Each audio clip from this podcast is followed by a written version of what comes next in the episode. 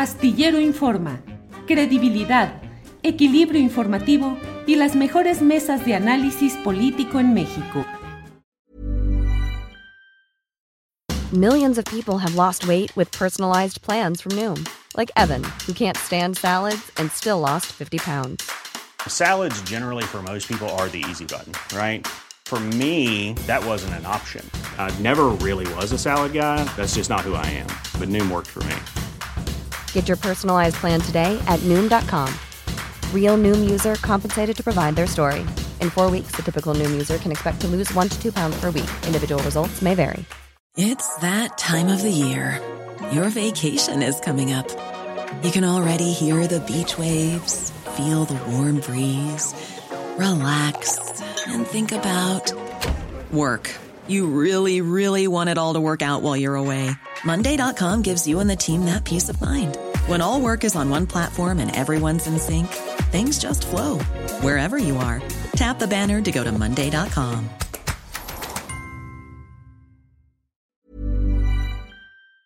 Jorge Meléndez, ¿cómo estás? Muy bien, don Temoris Grejo. Un saludo y abrazo para ti, otro para Salvador. Uh, doña Adriana Buentello, aquí estamos listos para estar en este segmento que ojalá nos escriban, nos hablen con las opiniones que tenga la audiencia. Gracias, Jorge. Salvador Frausto, buenas, buenas tardes. Hola, Temoris. Hola, Jorge. Me da mucho gusto eh, compartir esta mesa con, eh, con ustedes para eh, ver lo, lo, lo, de la semana que está candente previa a las elecciones y con mucho movimiento. Muy buena tarde a la audiencia y a todos. Gracias. Oigan, pues lo primero que, que quisiera comentarles o, o, preguntarles, a ver, Salvador Frausto, eh, ¿qué opinión te, te merece que el, el, día de ayer eh, un grupo de manifestantes que denuncia que estamos entrando en una dictadura y que nos están limitando y cortando la libertad de expresión, haya ido a atacar a otros manifestantes, haya es, pues eh, los haya expulsado de donde estaban, haya roto eh, las, las, pancartas que tenían, incluso hayan arrancado estas em, cruces que tenían los nombres de los 49 bebés de la guardería ABC que murieron quemados. Bueno, pues eh, sí, ayer se escenificó esta eh, infortunada eh, protesta que terminó en unas agresiones, vimos las fotos, vimos los videos donde estos personajes del movimiento que se, haya, se hacen llamar chalecos amarillos o chalecos por México, y que bueno, pues están finalmente convocados por Claudio X González, por este movimiento que respalda a el PRI, el PAN y el PRD en, su alianza político-electoral llamada Va por México y en su expresión, digamos, como los, ellos dicen, de la sociedad civil que, le, que se le llama o Sí por México o Unidos. Eh, bueno, pues siempre se habían quejado ese, este sector de la población civil eh, de la violencia que se podía ejercer desde el lado de las manifestaciones de la izquierda o de los movimientos progresistas. Y eh, lo que vimos ayer es a uno de, estos señores con eh, eh participantes de estas marchas o manifestaciones, pues realmente amenazando, empujando a un anciano, a una persona de la tercera edad y, este, y quitando las cruces que conmemoran el tema de los niños fallecidos en la tragedia de la del ABC, incluso utilizando esas cruces para amagar, para amenazar a los a la gente que estaba ahí eh, manifestándose desde marzo fuera de la Suprema Corte de Justicia. Quizás sea bueno subrayar que esa, ese plantón está desde marzo y es eh, un movimiento que eh, pues reclama la corrupción de los jueces, que eh, no ha estado de acuerdo en las decisiones de la Suprema Corte de Justicia de la Nación y eh, pues este, mm, estos manifestantes estaban allá afuera, llegaron eh, los manifestantes de, la derecha organizada y se creó ese desafortunado eh, Zipizape, que por suerte no, no pasó a mayores, pero me hizo recordar, eh, pues en, el tiempo de la campaña de Lula, un, texto que tú, Temoris, escribiste para Milenio, donde eh, los simpatizantes de Bolsonaro, eh, hubo incluso casos radicales de, Grescas, donde hubo personas fallecidas, donde estos simpatizantes de la derecha radical llegan a matar personas. Em, y pues eso es eh, muy, muy peligroso cuando los grupos radicales, ya sea de derecha o de izquierda, pues adquieren ya esa pasión tan tremenda y además la oposición siempre abrazando esas causas tan eh, impopulares, ¿no? Defender a jueces, defender a autoridades electorales que eh, pues está, juegan de, con un lado de la, de la ecuación política y con estos eh, magistrados que también juegan con un lado de la ecuación política y al decir eso me refiero con las posiciones de la alianza donde están PAN, PRI y PRD y bueno, pues es, es, eh, es lamentable y me parece que, que, eso no los hace crecer, los empequeñece, los deja en ese 30% que tienen de, de, de, simpatías estos, estos grupos que no consiguen liderazgos que los representen. Gracias, gracias Salvador. Jorge Meléndez, ¿tú crees que esto anticipa que se va a, calentar el proceso político, el ambiente rumbo, rumbo a las elecciones del próximo año? Eh, esto eh, puede ser que algunos grupos, eh, tal vez con afán de, provocación más que de otra cosa, quieran provocar violencia. Bueno, ya está caliente el ambiente, pero yo haría algunas reflexiones. Primero, acordémonos que el señor López Obrador se ha manifestado antes de ser presidente de la República muchísimas veces y él ha dicho, no hemos roto un vidrio. Y ha sido cierto. Y luego él ha permitido, sin reprimir, una serie de manifestaciones. Bueno, la más eh, eh, la, de las primeras fue esta de Frena, que se tuvo que levantar porque las casas de campaña volaban y no porque llegaran a reprimirlos ni policías ni nada. Y las otras manifestaciones, algunas importantes numéricamente y otras eh, verdaderamente lamentables, no fueron reprimidas ni por la policía, ni por los militantes o simpatizantes del observador. Bueno, la derecha que ahora está, pues, de plácemes porque en España ganó y porque ha ganado en algunas otras partes y sigue eh, su marcha en Estados Unidos, pues ahora, como no puede enfrentarse eh, en una serie de terrenos a esta izquierda, pues llega no solamente a amenazar, sino a golpear. Y llega la Suprema Corte de Justicia de la Nación diciendo que es el árbitro que debe de hacer las cosas, siendo que esta Suprema Corte de Justicia no hizo nada en el FOBAPROA, no hizo nada en las leyes energéticas, no hizo nada hasta después, en el caso de Florence Cassés, y podemos sacar una lista muy larga de cómo la Suprema Corte de Justicia de la Nación no es el juez que necesitamos y necesitamos otro tipo de juez. Pues llega esta derecha, golpea a los manifestantes ahí y la Suprema Corte, hasta el momento yo no he oído que diga señores, pues no se puede convivir así. Por lo tanto, esta derecha está ligada a muchos miembros de la Suprema Corte de Justicia de la Nación que durante años han ganado millones de pesos y simplemente eh, litigan una serie de cuestiones en favor de los grandes empresarios mexicanos. Es un horror lo que pasó ayer en la Suprema Corte de Justicia de la Nación por parte de los que se dicen civilizados, de los que dicen que no son radicales y de los que dicen que están por el orden y hacen todo lo contrario.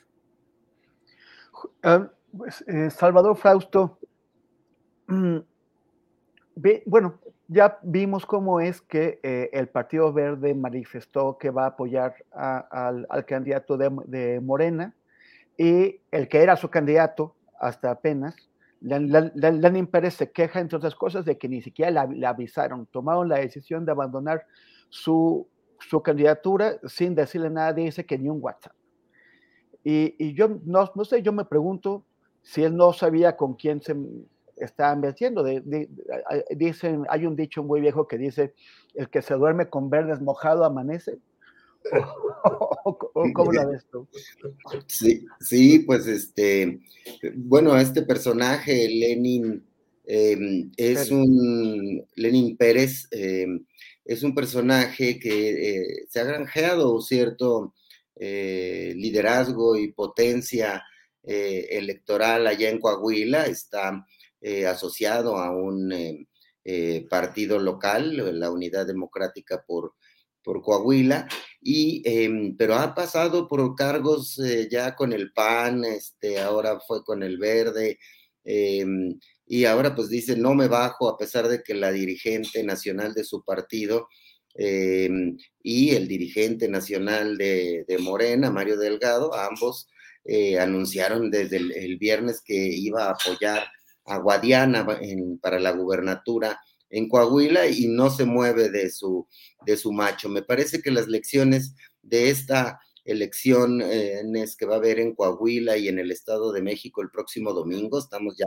a nada de que eso ocurra, son muy interesantes, porque en el caso de Coahuila, al ir dividido eh, la coalición eh, gobernante, es decir, Morena, PT y Verde, van divididos, Morena lanza a Guadiana, el PT lanza a Mejía Verdeja y el Partido Verde con este partido local lanzan a Lenin eh, Pérez. Entonces, ahí las previsiones, las previsiones electorales, según las últimas encuestas, es que ganaría Manolo Jiménez, que va en unidad con PRI, PAN y PRD, y se llevaría una victoria más o menos holgada o bastante holgada en aquel em, territorio, donde me gustaría destacar un dato importante que va a jugar, em, eh, me parece, de manera eh, decisiva en, estas, en ambas elecciones, tanto la de Coahuila como la del Estado de México, que es la popularidad del presidente versus la popularidad del gobernador.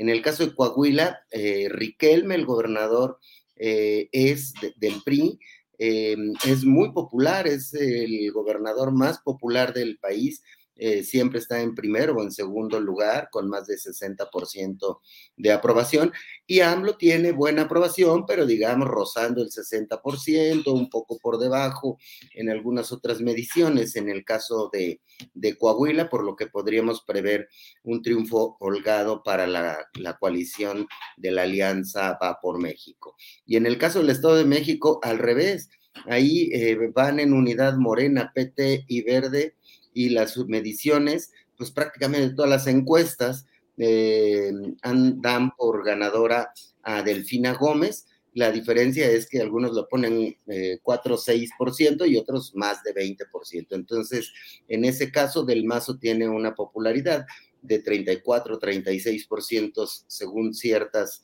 eh, encuestas y hasta un tope de de 50% según otras, pero el presidente López Obrador tiene una popularidad allá de 68% en el Estado de México, por lo que también se esperaría eh, una victoria eh, más o menos holgada de Delfina Gómez en aquella entidad. Eh, y bueno, pues esos son, con esos números llegamos a la antesala de estas elecciones que podrían darle a la coalición de Morena su gobernatura 23 y quitarle una más al PRI, que se quedaría solamente con Coahuila y con Durango, que prácticamente se la regaló el PAN. Jorge Meléndez, ¿y qué pasa? Tú, eh, pues toda tu vida política viste eh, al, al, grupo Atlacomulco dominando, enseñoreado en el Estado de México. Y ahora eh, es casi lo que, lo, que, lo que parecía que no iba a ocurrir, que es una derrota de este, grupo, de su candidata. Eh, ¿Cómo crees que, que afecte esto la vida política del país y sobre todo la del Estado de México? Sí, eh, un apunte inicial. No hay que olvidar que el señor Lenin Pérez. Mother's Day is around the corner. Find the perfect gift for the mom in your life with a stunning piece of jewelry from Blue Nile. From timeless pearls to dazzling gemstones, Blue Nile has something she'll adore. Need it fast? Most items can ship overnight. Plus, enjoy guaranteed free shipping and returns. Don't miss our special Mother's Day deals. Save big on the season's most beautiful trends. For a limited time, get up to 50% off by going to Bluenile.com. That's Bluenile.com. Hiring for your small business? If you're not looking for professionals on LinkedIn, you're looking in the wrong place. That's like looking for your car keys in a fish tank. LinkedIn helps you hire professionals you can't find anywhere else, even those who aren't actively searching for a new job but might be open to the perfect role. In a given month, over 70% of LinkedIn users don't even visit other leading job sites. So start looking in the right place. With LinkedIn, you can hire professionals like a professional. Post your free job on linkedin.com slash people today. Es hijo del de señor Pérez Correa, que fue el secretario de Trabajadores de la UNAM, y que antes de morir se hizo, sin consultarle a nadie, asesor de Carlos Salinas de Gortari. Y luego, como ya no tenía muchas ganas de estar aquí, porque además lo operaron de un riñón estaba muy mal, se fue a Coahuila y formó su imperio ahí. Y este señor Lenin Pérez es su hijo. Entonces, no hay que olvidar eso, y por eso el señor Lenin Pérez aunque le diga el Partido Verde lo que le diga, pues él va a hacer su ronchita ya en Coahuila. Quiero hacer ese apunte porque no es algo que salga de la nada, sino que viene de una situación familiar. Segundo lugar, yo creo que la situación en el Estado de México es que con muchos o pocos puntos, va a ganar la señora Delfina Gómez. ¿Por qué lo digo? Por, aparte de lo que ha señalado Salvador, por una serie de cuestiones. Hoy vemos un artículo que señala que en la anterior elección, donde yo estoy seguro que ganó Delfina Gómez, pero no se quiso hacer ningún pues conflicto ahí para no tener problemas en la elección presidencial López Obrador. En la anterior elección, los eh, que están apoyando Alejandra del Moral dicen que en los municipios donde ganó el señor Alfredo del Mazo Maza, votaron más del 70 y el 75% de la gente. ¿Por qué se hizo esto? Por algo que ya no nos dijo nuestro amigo Paco Cruz, por algo que ya no nos dijo nuestro amigo Bernardo Barranco, es decir, por el relleno de urnas, por el cambio de urnas. O sea, cuando tú cambias las urnas ya totalmente llenas, pues sacas el 80% de la votación fácilmente. Cuando hay no esa posibilidad, pues eh, no llegas a, esos números. Por lo tanto, yo creo que aquí va a ser una situación, Delfina Gómez ha dicho, y ojalá sea así, por cada lugar donde haya una urna, vamos a tener dos o hasta más personas cuidando la votación. Si se, si se logra eso, que ese es el problema, ganará Delfina, no sé si por seis puntos, ocho puntos o veinte puntos. Eso está a discusión. ¿no? Porque hasta las encuestas favorables a Alejandra del Moral le dan una pérdida por tres puntos, lo cual quiere decir que la tiene eh, dificilísima la Alejandra del Moral.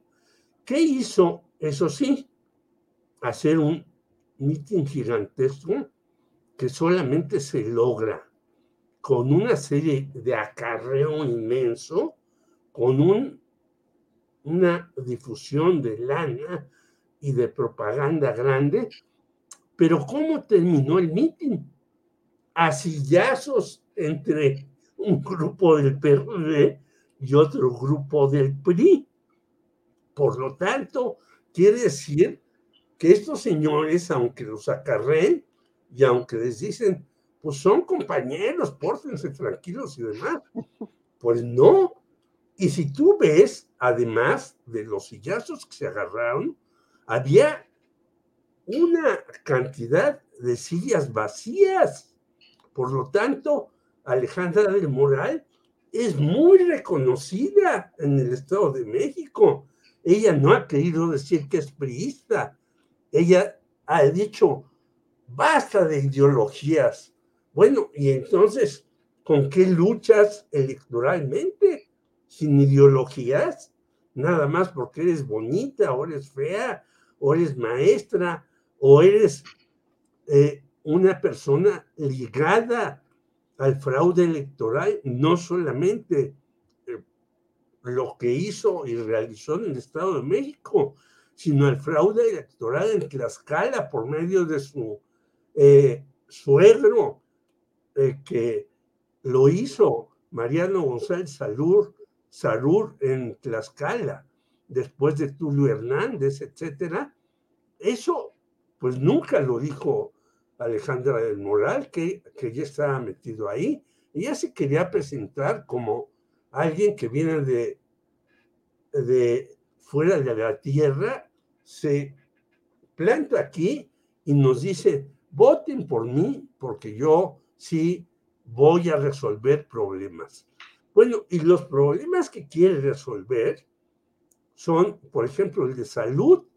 Bueno, hay como 20 clínicas en el Estado de México que no fueron terminadas en diferentes sexenios, algo que se hizo en Puebla también.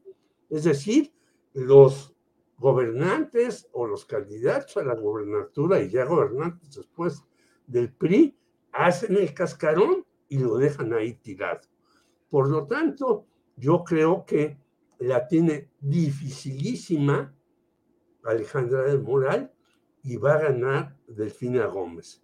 Siempre y cuando, y nos lo dijo Pajo Cruz hace mucho tiempo, y Bernardo Barranco, que son expertos en eso, puedan tener a los representantes de casilla de Morena y no les hagan los fraudes como los han hecho a través de los años este grupo Atlacomulco, que está verdaderamente mal. Bueno, el señor del Mazo Maza no fue, pero mandó a toda su familia a representarlo. Pues, eh, ¿qué quiere decir? Que sí está apoyando un posible fraude en el Estado de México. Gracias, Jorge. Pues ya, ya llegamos al final del programa, eh, pero bueno, antes de terminar, yo quisiera eh, pedirles que nos den, que nos obsequien sus postrecitos. Salvador Frausto, el tradicional postrecito. Sí, pues pasada la, después del domingo, eh, cuando conozcamos los resultados electorales, pues arranca ahora sí en serio la sucesión presidencial, que bueno, pues ya, ya empezó hace casi dos años, pero em, después de la elección del 21, pues se están barajando los nombres de las corcholatas este, de todos los colores moradas, eh, verdes, azules y las que todos gusten. Y entonces lo que vamos a ver es, eh, también me parece, una posible reconfiguración de las alianzas políticas como hoy escribe Oscar Cedillo en Milenio, eh, de esos resultados, de los porcentajes de diferencia entre los las candidatas en el Estado de México y los candidatos en el caso de Coahuila, pueden eh, generar una reconfiguración de los intereses y las conveniencias de los partidos políticos. Em, ya hay conversaciones muy fuertes, muy intensas entre los dirigentes em, nacionales de los partidos, entre los liderazgos que cuentan y que importan.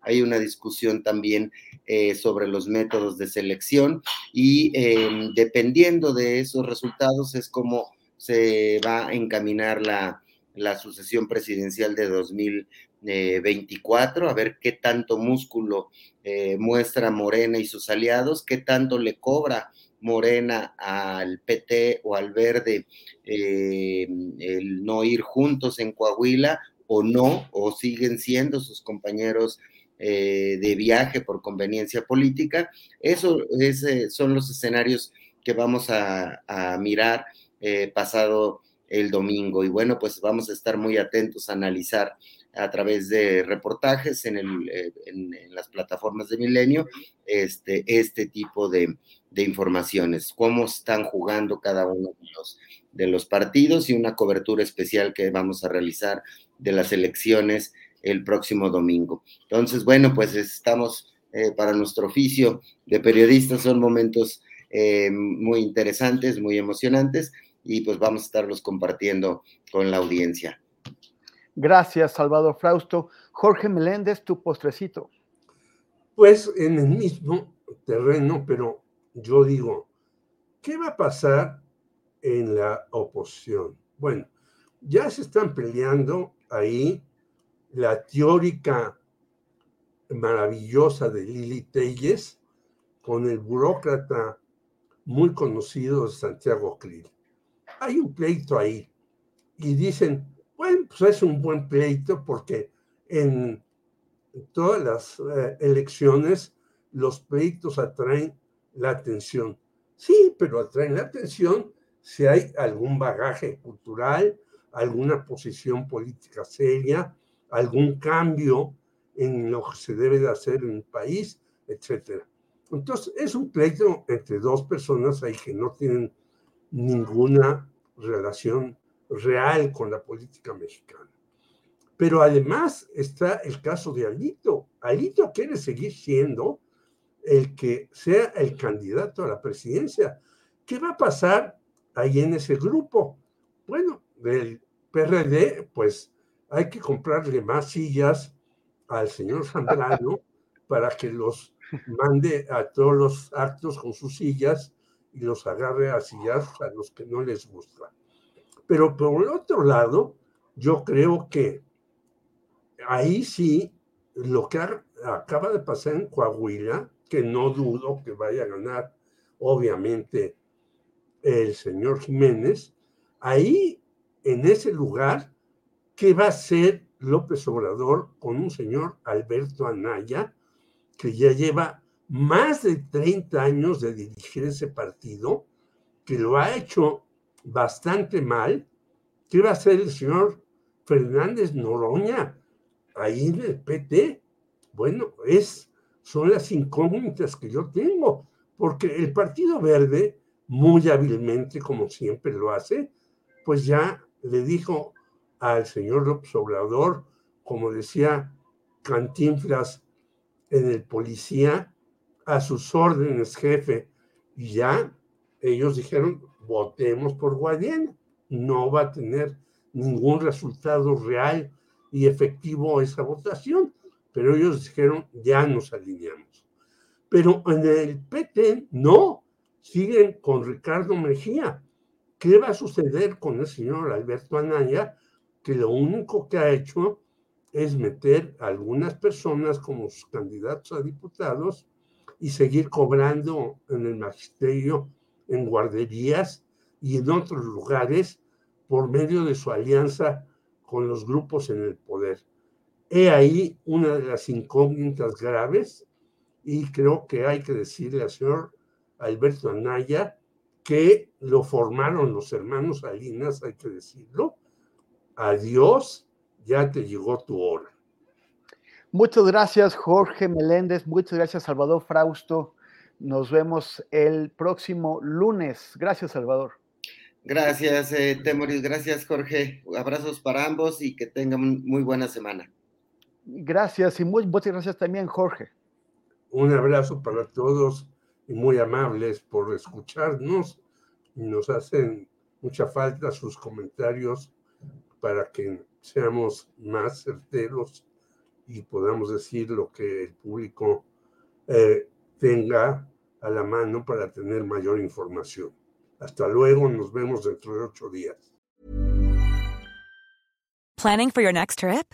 Elevate your travel style with Quince. Quince has all the jet setting essentials you'll want for your next getaway, like European linen, premium luggage options, buttery soft Italian leather bags, and so much more. And is all priced at 50 to 80% less than similar brands. Plus, Quince only works with factories that use safe and ethical manufacturing practices.